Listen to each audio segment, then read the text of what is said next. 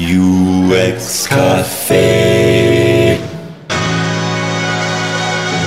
Willkommen zu einer neuen Folge von UX Café. Ich bin Stefan und ich bin heute hier mit Tom, Holger und Johannes.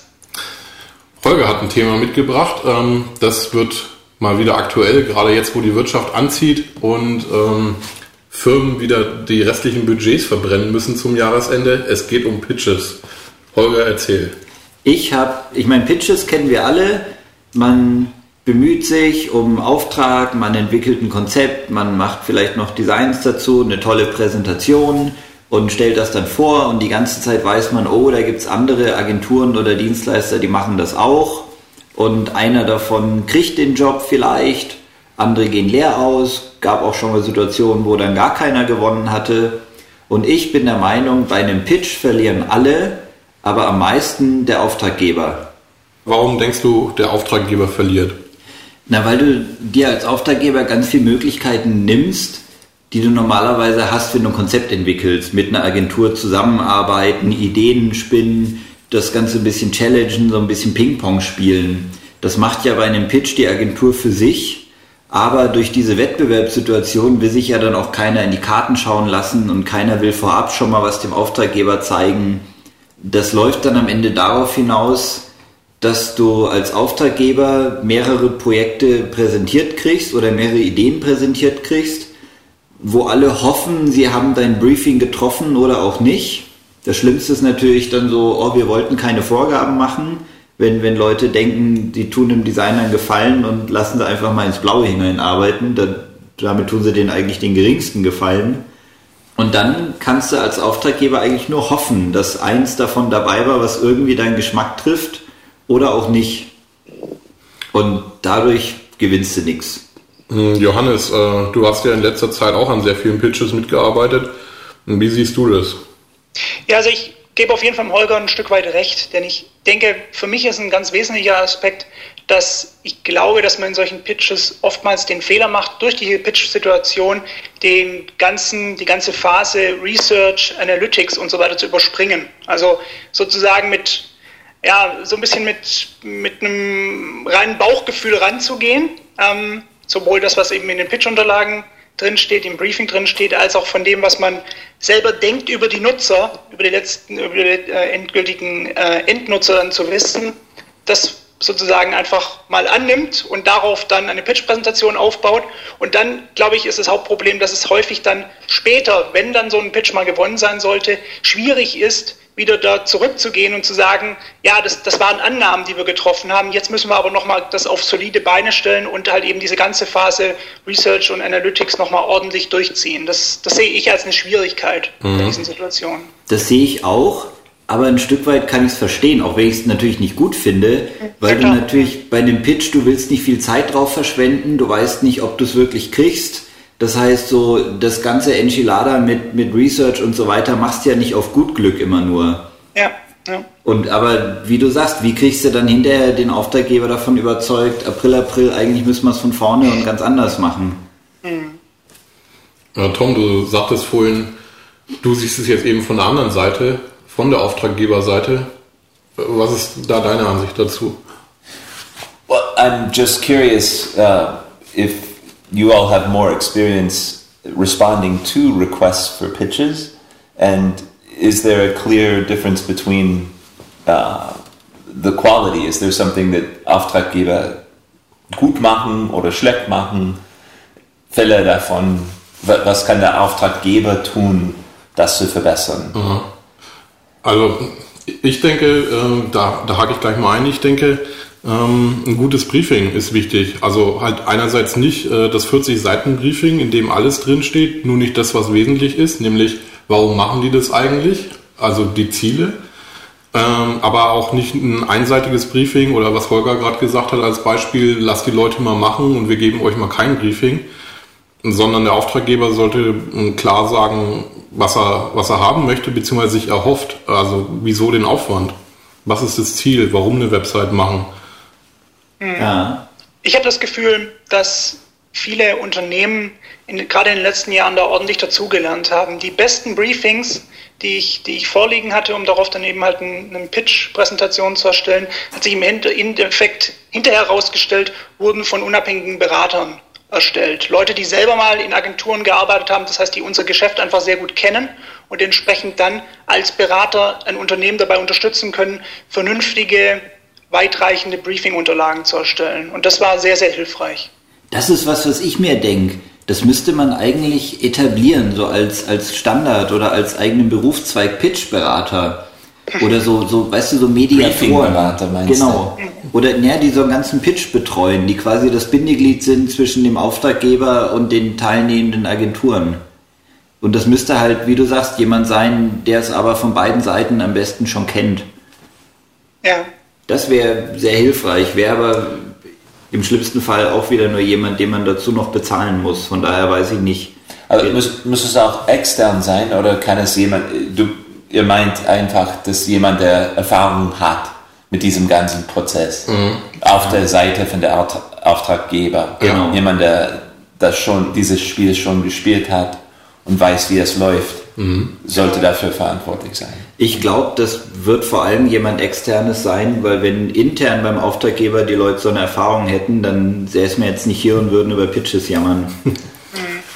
Ja, was mir auch immer äh, hilft, ist zu sehen, äh, was sind die Bewertungskriterien? Das ist relativ selten, dass mal in, einem, in den Ausschreibungsunterlagen drin steht, äh, das Konzept wird mit 50% bewertet und dabei legen wir vor allem Wert auf erstens, zweitens, drittens. Ähm, aber das macht so die, das Verfahren ein bisschen transparent. Also man, man hat dann weniger das Gefühl, ähm, das ist so ein Schönheitswettbewerb, äh, ja. sondern ähm, die haben ganz bestimmte Kriterien, nach denen sie sich die passende Agentur aussuchen wollen. Nicht nur die äußeren Werte, sondern die inneren Werte zählen. Genau. Das ist sehr löblich, aber meine Erfahrung ist, auch wenn sowas drinsteht, dass am Ende doch wegen ganz obskuren Sachen entschieden wurde die haben, weiß ich nicht, eine Agentur hat die Schriftgröße besser getroffen als die andere oder so. Alle schon mal erlebt. Ja, das stimmt. Also oft ist es dann so, ähm, auf Kundenseite sitzt ja nicht nur einer, der das dann entscheidet, sondern irgendwie fünf Abteilungen. Wer weiß, welche Diskussionen da stattfinden und wer sich dann weswegen durchsetzt. I mean, these kind of decisions are often obscure. I mean, we're in a similar situation when you're applying for a job, right? Klar. And I, I think there's often a clear distinction between a group of uh, what do I want to call applicants. So the pitches, there's probably a handful that are good enough. The decision between that handful. In other words, you want to be in that group, but then yes, it comes down to odd factors after that that you can't control. So somehow recognizing both of those things. Mm-hmm. But I do think that to, to, to throw our hands up and say it's always some bizarre factor. It often is, but, but you can still do positive things to make the pitch better, or I think the Auftraggeber can do positive things to solicit the most meaningful work mhm. on the part of the agencies giving the pitches. Lass uns da gleich mal drauf kommen. Also was können wir tun, äh, um da am besten, bestmöglich rauszukommen? Aber nochmal eine Frage an Holger. Ähm, wenn du jetzt einen Wunsch hast an Auftraggeber, wie sehe eine Pitch-Situation besser aus? Also was, was können die Auftraggeber tun, sodass sie auch mehr davon haben? Ähm, entweder tatsächlich so einen externen Pitch-Berater einstellen oder ich wüsste drei Möglichkeiten. Das wäre die erste. Die zweite wäre, Agenturen, die sie zum Pitch haben wollen, einladen und mit denen zusammen das Pitch-Briefing entwickeln. Das würde für die Agenturen mehr Arbeit bedeuten, leider, klar. Aber die Agenturen hätten den Vorteil, sie könnten auf das Pitch-Briefing ein bisschen Einfluss nehmen und vor allem auch äh, da schon die richtigen Fragen stellen, die sie drin haben wollen. So, wie wird es bewertet, worauf liegt der Wert, sowas eher. Da, also, weißt du, das, das Briefing zusammen mit der Agentur entwickeln, die später nach dem Briefing was entwerfen soll. Klingt und, gut. Ja. Aber sind die Agenturen in der Lage, das zu tun? Das sollten sie. Das ist deren täglich Brot. Wenn sie das nicht können, dann brauchen sie den Pitch nicht gewinnen. Und die dritte Möglichkeit wäre, äh, was ich am besten finden würde, was aber glaube ich auch nicht so schnell passiert, Agenturen einfach nur screenen. Dass man die einlädt, sagt so, wir haben eine komplexe Aufgabenstellung, präsentiert mal, wo ihr in letzter Zeit komplexe Aufgabenstellung hattet, zeigt mal so eure Lösung, so ein bisschen euer Portfolio und dann überlegen, okay, wenn die das hingekriegt haben unter den und den Voraussetzungen, dann werden sie unseren Pitch auch hinkriegen. Also so, so eine Agentur auswählen und danach mit der zusammen aber das Projekt entwickeln. Mhm.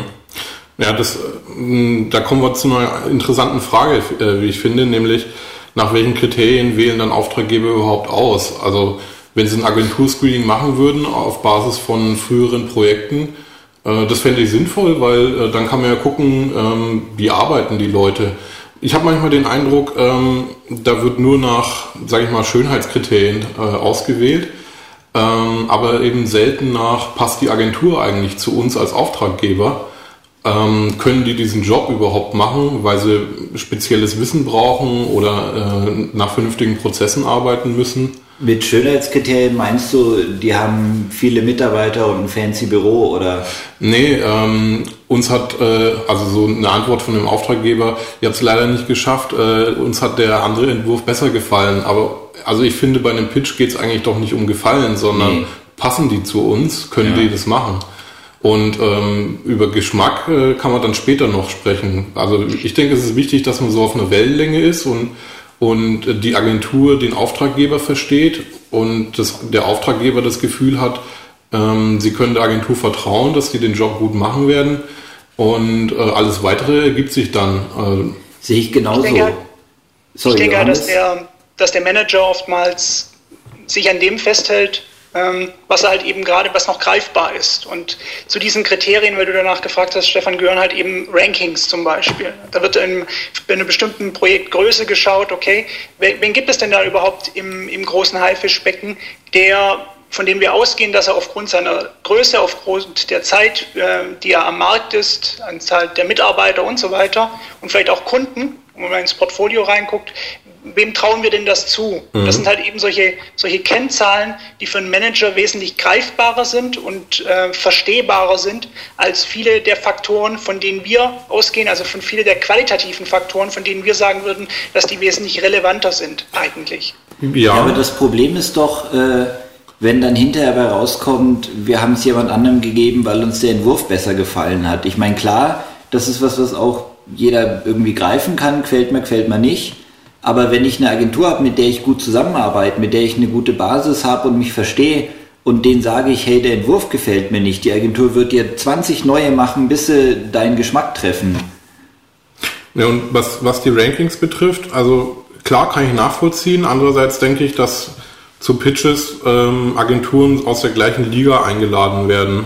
Also nicht äh, eine Agentur aus der Bundesliga in Anführungszeichen und die anderen aus der Kreisliga. Genau. Also ich denke schon, ist es das eine, äh, äh, das sind gleich große Fische oder ähnlich große Fische in dem Haifischbecken. Mhm. Da habe ich, ja, aber, hab ich aber sehr unterschiedliche Sachen erlebt. Okay. Also wenn wir mal ganz kurz jeder so seine Horror-Stories auspacken wollen. ähm, ich habe mal einen Pitch mitgemacht, das war für ein Museum. Äh, den Pitch hat nicht das Museum gemacht, sondern eine Agentur, die das Corporate Design gemacht hat. Und äh, die waren auch so, oh, wir geben keine Vorgaben, überrascht uns mit eurer Kreativität.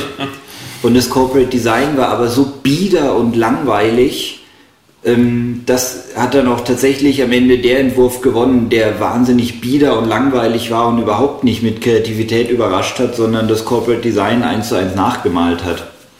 Und die hatten aber eingeladen zwei riesengroße, sehr bekannte Agenturen, eine aus München, eine aus Hamburg dann hatten sie äh, uns eingeladen. Ich hatte damals mit einem Freund zusammen eine Zwei-Mann-Klitsche, wo sie halt festgestellt haben, wir machen freakige Sachen, wo ich mir aber auch dachte, wie passen wir da überhaupt hin?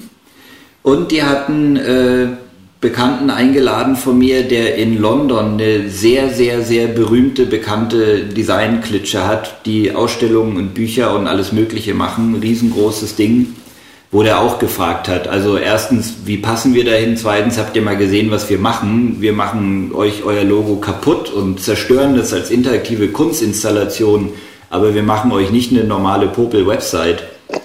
Und äh, wir haben vermutet so ein bisschen, sie wollten sich selber auch mal pimpern lassen von besagter, bekannter Designgruppe. Äh, ich finde, ähm, Holger, du sprichst damit auch gleich noch einen weiteren sehr interessanten Aspekt an, den ich bei, bei Pitches erlebt habe. Ich glaube, manchmal ist es so, dass aus so einem Pitch-Team heraus beim Kunden auch so ein bisschen mit der, mit der Anfrage an verschiedenste Agenturen, die unterschiedlich platziert sind, so ein bisschen, ja, Guerilla intern betrieben werden soll, um zum Beispiel solche ganz über die Zeit hinweg ähm, erhärteten oder ja, schon verkalkten Strukturen wie zum Beispiel die CI wieder von außen aufbrechen zu können. Also tatsächlich, um, um, mal zu testen, kann es nicht sein, dass eine Agentur auftaucht, die uns mit einem Entwurf so sehr begeistert und auch die, die Entscheider dann so sehr begeistert, dass sie sagen, okay, in dem Fall müssen wir halt so ein bisschen über unser Corporate Design hinausgehen, um das zuzulassen. Das ja, zugegebenermaßen wird, wird so etwas selten passieren, aber ich glaube oder ich meine zu spüren, dass hin und wieder so ein bisschen die Hoffnung da drin ist, neue Impulse dadurch auch reinzukriegen. Ja, das finde ich legitim, aber dann würde ich es anders machen. Dann würde ich gleich nur zu so einer freakigen Agentur gehen und denen Geld in die Hand drücken und sagen, aber dazu kriegst du dazu kriegst du das Commitment ja nicht hin. Okay, das auf, stimmt natürlich. Auf, mhm. auf Unternehmensseite. Äh, Okay, also ich denke, wir haben festgestellt, es ist eine schwierige Situation, bei einem Pitch mitzumachen. Ähm, aber wie gehen wir damit um? Also Tom hat, hat das äh, Thema ja vorhin schon mal angerissen. Wie können wir da das Beste draus machen, sodass wir idealerweise den Pitch gewinnen? Ja, Pitch gewinnen oder it, it, it sounds to me as if uh, more communication on both sides. I mean, the the both sides have a lot have something at risk. I think the, the Vertrauen is the, the Grundlage da. You mean, it's a very open process. When you accept someone based on their pitch, you know what you're going to get is nothing like that. They only had a short amount of time to work on it, etc. So you're trying to get, it's a real feel. Mm. You're trying to get a feel. Can we trust these guys to produce something? Oder wovon ich auch schon gehört habe, äh, Agenturen, die Pitch-Teams haben, aber das sind nie die Leute, die dann auch das Projekt machen. The, yeah, yeah, yeah. exactly. So that, that's another aspect of the trust. Everybody knows how the other side plays the game somewhat.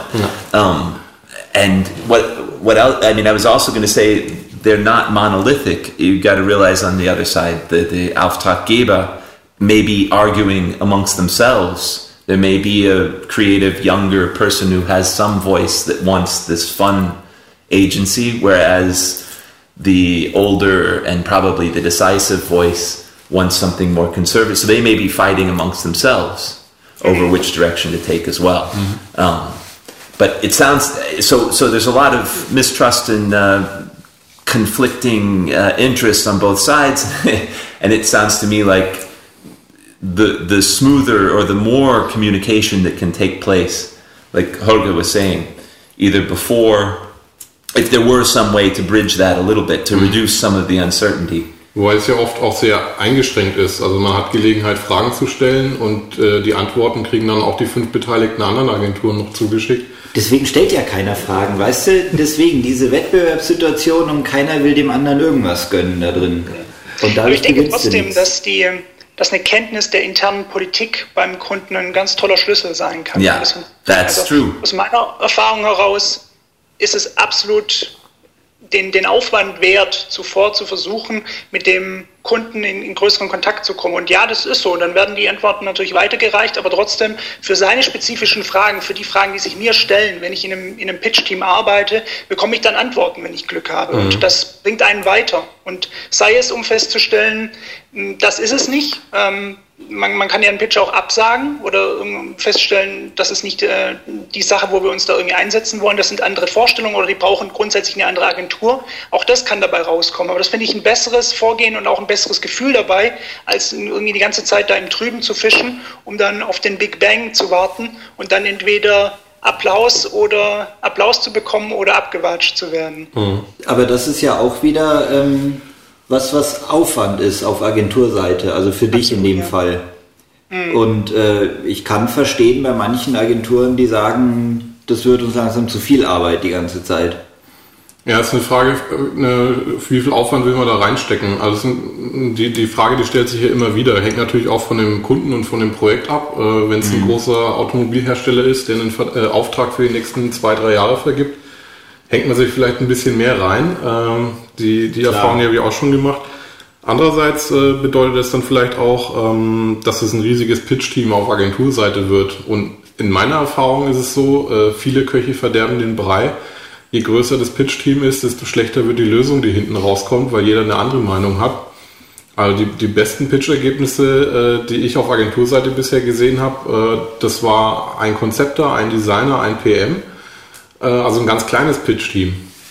Es gibt sicherlich eine kritische Größe, ja. Und in der Hauptphase von so einem Pitch, das ist auch meine Erfahrung, sind, sind wenige Leute besser als zu viele, die dort reinreden. Ich denke aber, vom Vorgehen her, es ist am Anfang durchaus fruchtbringend, so viele Leute wie möglich oder verschiedenste Leute interdisziplinär sozusagen zusammenzubringen, um über eine Lösung nachzudenken, also wirklich ein aus, ausführliches Brainstorming zu machen, um viele verschiedene Ideen und Ansätze auf dem Tisch zu haben, um dann später in einem kleineren Team zu besprechen, okay, was ist denn jetzt eigentlich die Richtung, die wir hier einschlagen wollen, was ist für uns am erfolgsversprechendsten und dem dann äh, mit aller Energie nachzugehen. Ja. Das, das sehe ich genauso. Also Brainstorming mit allen am besten aber die Ausarbeitung sollte ein kleines Team sein. Ich war mal eine, eine, kurze Weile bei einer Agentur, wo ich den Eindruck hatte, die machen nur Pitches, weil irgendwie nichts draus geworden ist.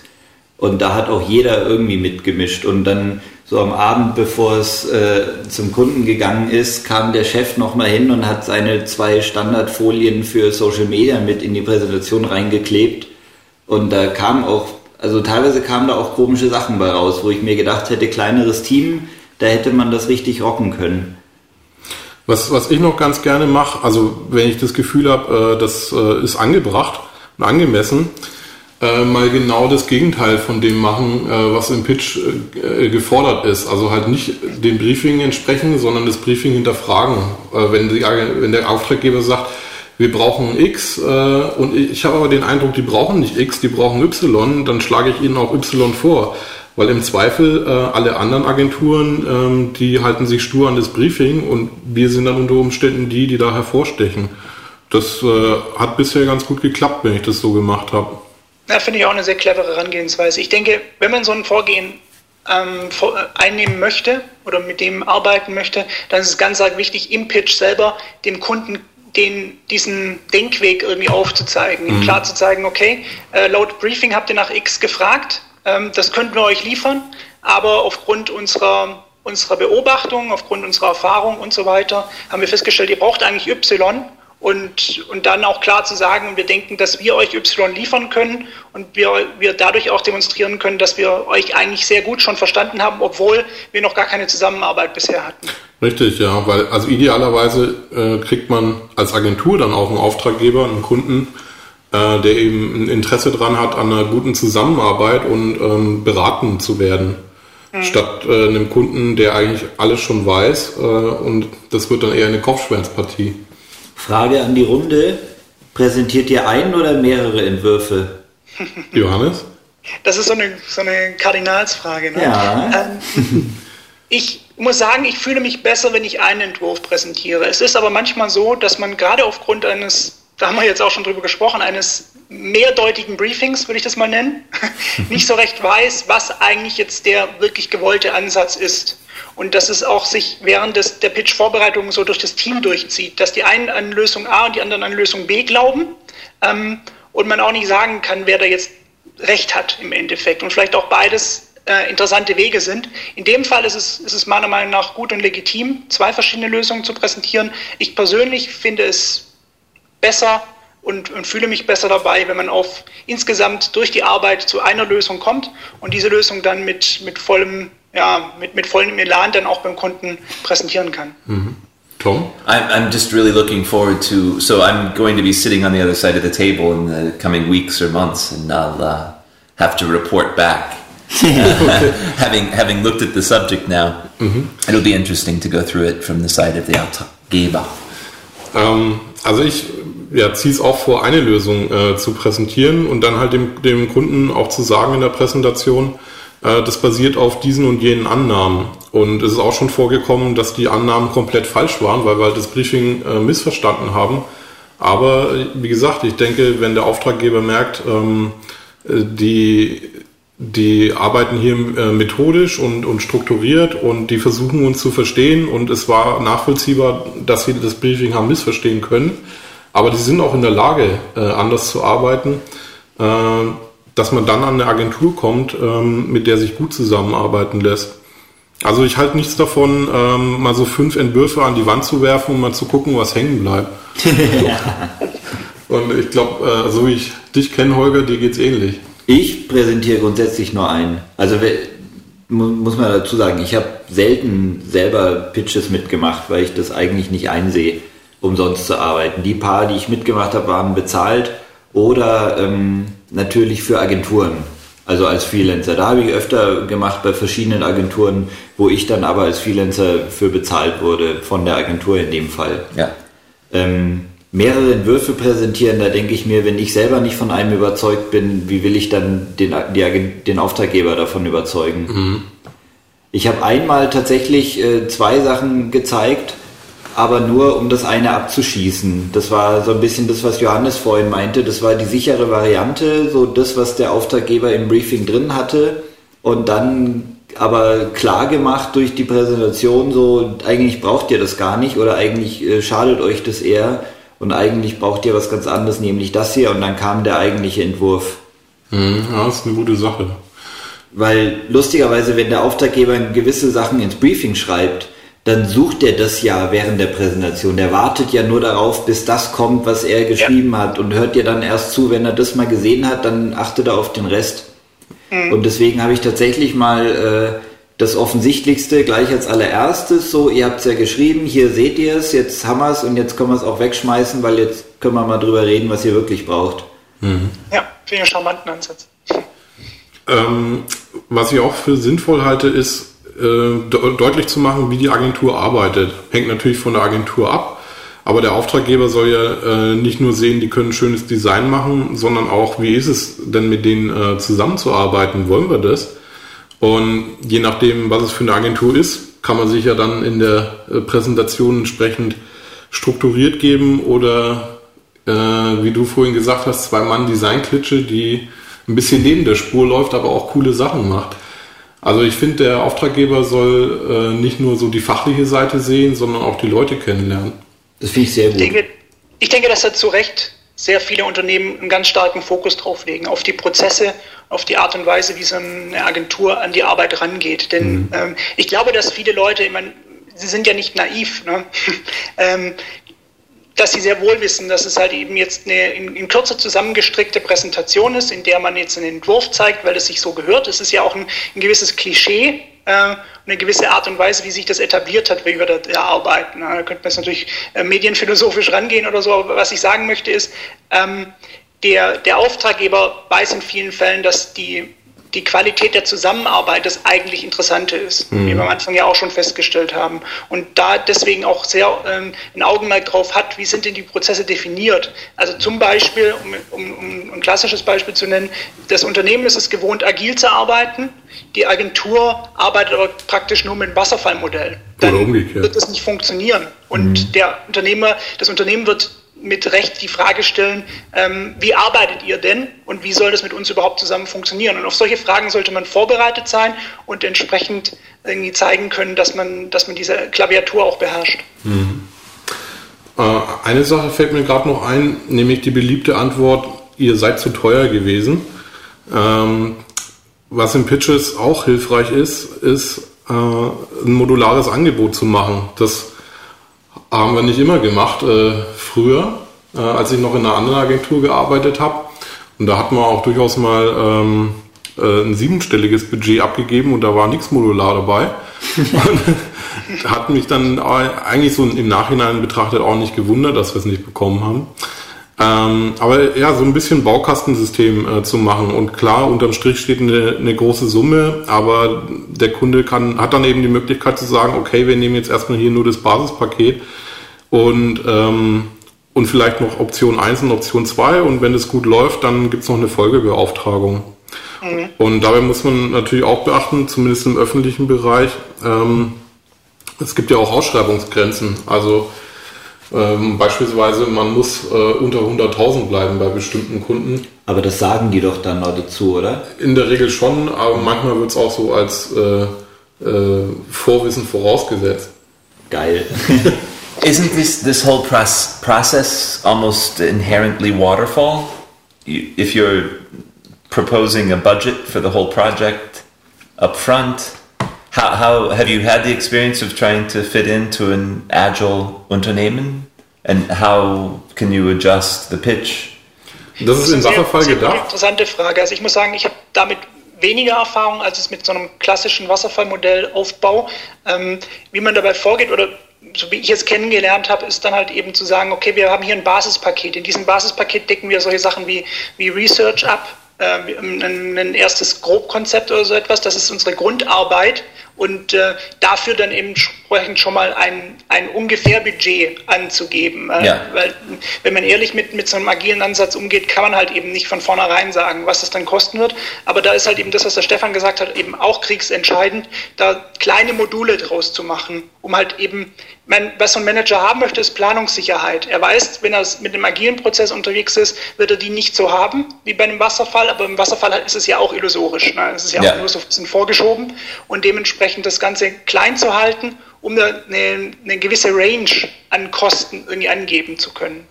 Und bei diesem modularen Aufbau, das, das wollte ich noch sagen, ähm, ich glaube wirklich, dass das kriegsentscheidend ist und äh, ich gebe mittlerweile eigentlich nur noch solche, solche Angebote ab bei, bei Pitch-Präsentationen. Das hat sich absolut bewährt und ist auch eine, einfach eine, eine gute Möglichkeit, den Manager nachher entscheiden zu lassen, was, was jetzt gerade noch für sie machbar ist, wie, wie weit das Budget da einfach auch belastet wird.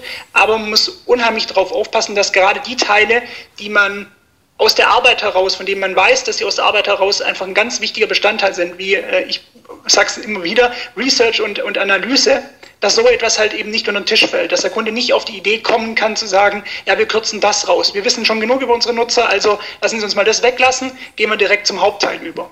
Das muss dann ins Basispaket und du sagst, das braucht man Genau. sowieso, darüber verhandeln wir nicht. Ja. Ja. Ähm, gut, wir sind fast durch mit unserer Zeit. Was habt ihr gelernt aus euren bisherigen Pitch-Erfahrungen, Holger? Also ich habe zwei. Das eine ist immer rauskriegen, wer es am Ende entscheidet und darauf bestehen, direkt vor dem zu präsentieren. Du, du kannst vor irgendwelchen Hilfsmanagern präsentieren und die geben es irgendwie intern weiter an den, der es eigentlich entscheidet. Da kannst du eigentlich nur verlieren, glaube ich. Und das zweite ist, wenn ich einen Pitch mal gewonnen hatte, nachfragen, warum habe ich ihn gewonnen. Das habe ich nämlich mal nicht. Da haben wir für einen großen Verlag äh, einen Portal-Relaunch gepitcht gehabt. Und wir hatten ähm, das, was man normalerweise so in Kästchen links und rechts auf so einer Seite hat, hatten wir nicht in Kästchen, sondern als offenere Flächen. Und danach im Laufe des Designprozesses haben wir festgestellt, eigentlich sind Kästchen da speziell besser geeignet.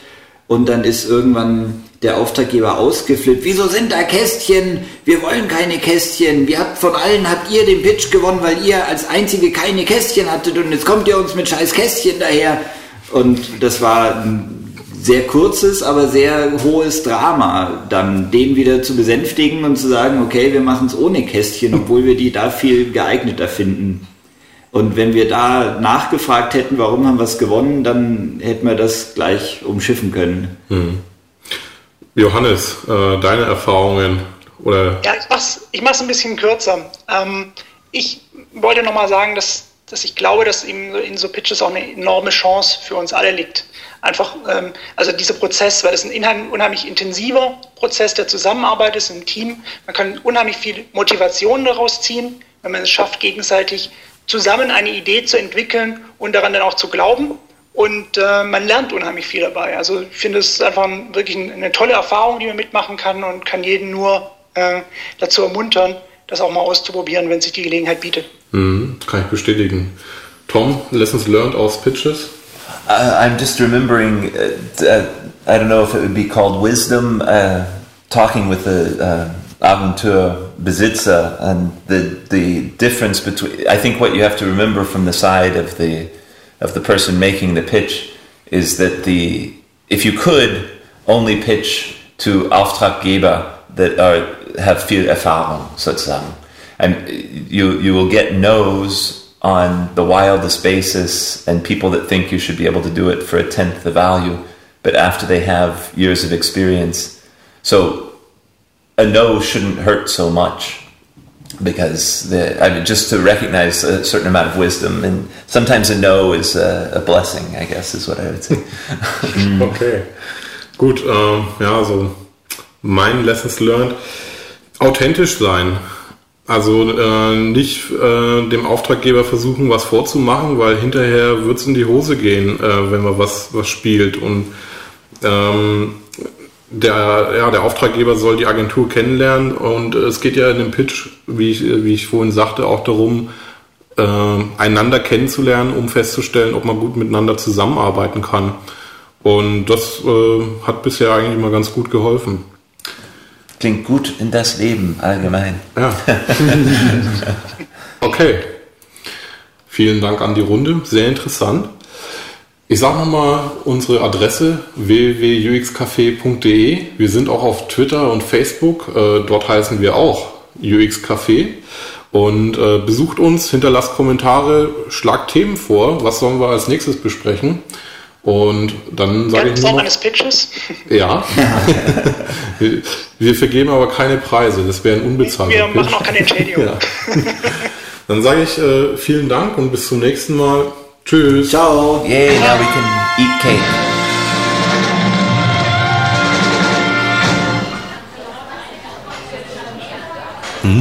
UX Café.